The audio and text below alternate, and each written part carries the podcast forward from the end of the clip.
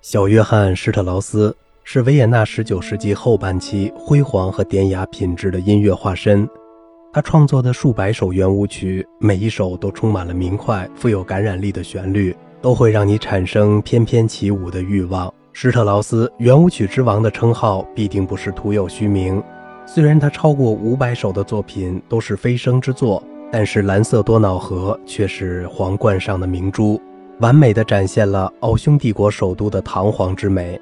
从某种意义上来看，施特劳斯死于二十世纪开始前是有道理的。他的圆舞曲中呈现的典雅，不是机械和工业化的、充满压力的十九世纪的产物。《蓝色多瑙河》创作于一八六七年，正值弗朗茨·约瑟夫皇帝统治盛世。《蓝色多瑙河》恐怕是施特劳斯最有名的作品。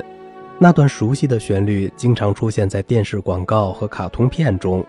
1867年，其他领域诞生的重要作品还有易卜生的《培尔金特》、塞尚的画作《杀害》、马克吐温的《卡拉维拉斯线驰名的跳蛙》和马克思的《资本论》第一卷。二十世纪第二个二十五年中，最重要的指挥家阿图罗·托斯卡尼尼也在这一年出生。在这首圆舞曲中。施特劳斯用一个由长笛、短笛、双簧管、单簧管、大管、四把圆号、小号、长号、大号、定音鼓、打击乐器、竖琴和弦乐器组成的乐队，带领我们完成了多瑙河的音乐之旅。还要记住，这首圆舞曲实际上是由一系列短小的圆舞曲组成的。欣赏这首圆舞曲音乐的关键在于，要懂得这首曲子必须轻快而又精致。要知道，这首曲子是用来伴舞而非倾听的。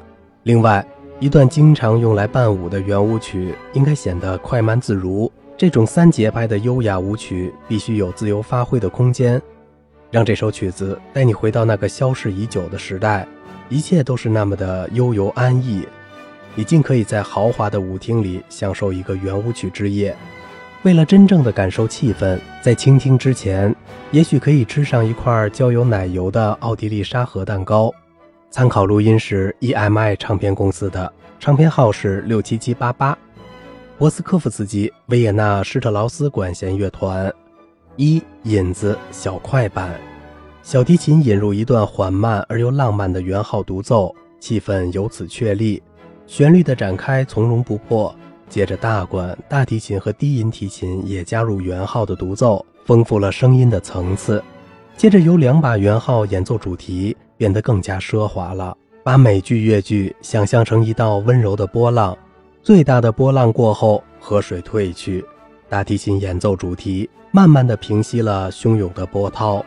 忽然，速度加快了，圆舞曲的速度开始了。长笛和短笛快活的成了主角。接着，很快出现了一瞬间的停顿，然后双簧管和第一小提琴开始演奏优雅的旋律，三角铁的迷人奏鸣更加突出了旋律的优美。然后速度逐渐放慢，大管奏出三个不同的音符，大提琴和低音提琴演奏拨奏曲，最后是一个停顿。我们被礼貌地领进第一个圆舞曲，二圆舞曲一，这是最典雅的圆舞曲旋律。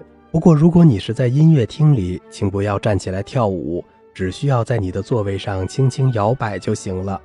演奏圆舞曲的首先是大号、圆号、第一小提琴和大提琴，其他乐器提供柔和的节拍作为伴奏，旋律平稳地流泻着，逐渐获取了动能和力量。小号、长号和小鼓加入演奏，使得声音更加强大了。小提琴的演奏加剧了紧张感，但受到圆舞曲的感染，仍不失轻快的本质。等乐句结束，一个更为轻快的新段落开始了。高音部乐器是演奏的主角，长笛、短笛、双簧管、单簧管和第一小提琴、大提琴和低音提琴演奏响亮的拨奏，提供了支持。最后重复一遍这个最后的段落，结束了第一首圆舞曲。三圆舞曲二，第二首圆舞曲开始了，圆号和大管主要提供节拍，而第一小提琴处理一段快速而又流畅的经过句。木管乐器则着重表现这个段落的轻快特点，然后重奏一遍这个段落。重奏过后，竖琴开始演奏那段流畅的经过句，而长笛、小号、第一小提琴和大提琴则开始演奏一段充满月光的慵懒旋律。小号、圆号、中提琴和大提琴奏出六个不同的轻柔音符，预示着对第二个华尔兹开始部分的重奏。圆舞曲三，重奏过后，我们直接进入了第三首圆舞曲。这首圆舞曲缺少那么点浪漫感，声音仍然丰富，但却无处没有一种彬彬有礼的拘谨。即便是加快了速度，这个特点还是很明显。舞步显得有点凌乱，但活力流淌的势头不减。五圆舞曲四，小鼓击出的有力鼓点突出表现一个过渡乐节，暂时打破了流畅的旋律。然后圆舞曲再度开始，由单簧管、大管和第一小提琴轻柔的开场。这个新主题显得随意而又轻松，重奏更是夸大了这一特点。梦幻感在一个激动的拍子里消失了，迅速进入由长笛、双簧管和第一小提琴演奏的更快更有力的调式。每个乐句的声音都更响亮、更激动了。最后重复演奏一遍这个段落。六圆舞曲五。第五首圆舞曲开始时显得特别僵硬，大管、圆号和小号奏出响亮的前奏，长笛、短笛和第一小提琴提供优美的伴奏。一个短暂的停顿过后，是一段精致而又轻快的圆舞曲，恢复了以前的典雅和魅力。但是圆号、小号和小鼓又把我们抛回激情四溢的舞蹈。毫无疑问。这个场面表现的是一群制服笔挺的军官领着他们衣着光鲜的舞伴在地板上翩翩起舞的画面。注意听，由长号和大号演奏的为舞蹈增添活力的节拍，以及他们出场时的独奏。七尾声，我们进入这个柔和的新段落时，活力已经减退，速度仍然很快，但是精力已然不足。好像激情过后想要喘息片刻似的，小提琴进入一个两音符乐句的演奏，圆号也奏出刺耳的两音符作为回应。第二小提琴和中提琴则演奏拨奏曲，注意与光滑相对的声应所创造出的迷人乐音。这是一个短暂的停顿，圆舞曲的优雅舞步继续着，再现了第二首圆舞曲的典雅。气氛的改变让长笛和第一小提琴进入一个充满神秘感的段落，圆舞曲不再流畅，但是舞蹈的优雅又回来了。单簧管、大管、第一小提琴和大提琴很容易就恢复了圆舞曲，每个乐句都在积蓄能量，最后是一次大爆发，之后便停止了。起先很慢的大管、圆号、第一小提琴和大提琴缓缓回到圆舞曲。令人想起元昊在舞曲开始之初的第一段独奏，舞曲逐渐恢复了最大速度和能量，接着戛然而止，在乐队中段停住了。大提琴和元昊填补了空白，梦幻而又安逸。小提琴在背景处轻柔的演奏，每个乐句都充满了渴望。长笛和双簧管也做出了回应，小号优雅地与长笛交替演奏一个独奏乐句。一个突然的加速，小鼓隆隆作响，很快达到了这首圆舞曲的结尾。纽约爱乐乐团首席低音提琴尤金·莱文森，无论何时演奏《蓝色多瑙河》，都让我回想起第一次游览维也纳的情景。我路过手里拿着小提琴的小约翰·施特劳斯的雕像时，有种脉搏加快的感觉。想想看，施特劳斯的迷人魅力。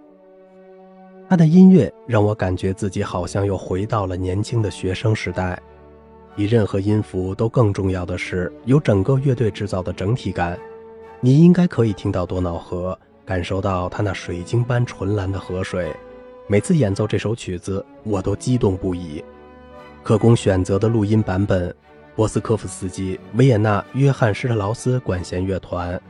这张唱片有点非常特别的地方。那就是博斯科夫斯基和他的乐团带来的纯正奥地利的典雅风格。CD 的音效非常出色。克莱伯维也纳爱乐乐团侧身最著名的指挥大师之列的克莱伯录制的演出不多，而维也纳爱乐乐团在这次由他指挥的出色演出大放异彩。看上去，维也纳的音乐家连走路都与圆舞曲合拍。卡拉扬柏林爱乐乐团。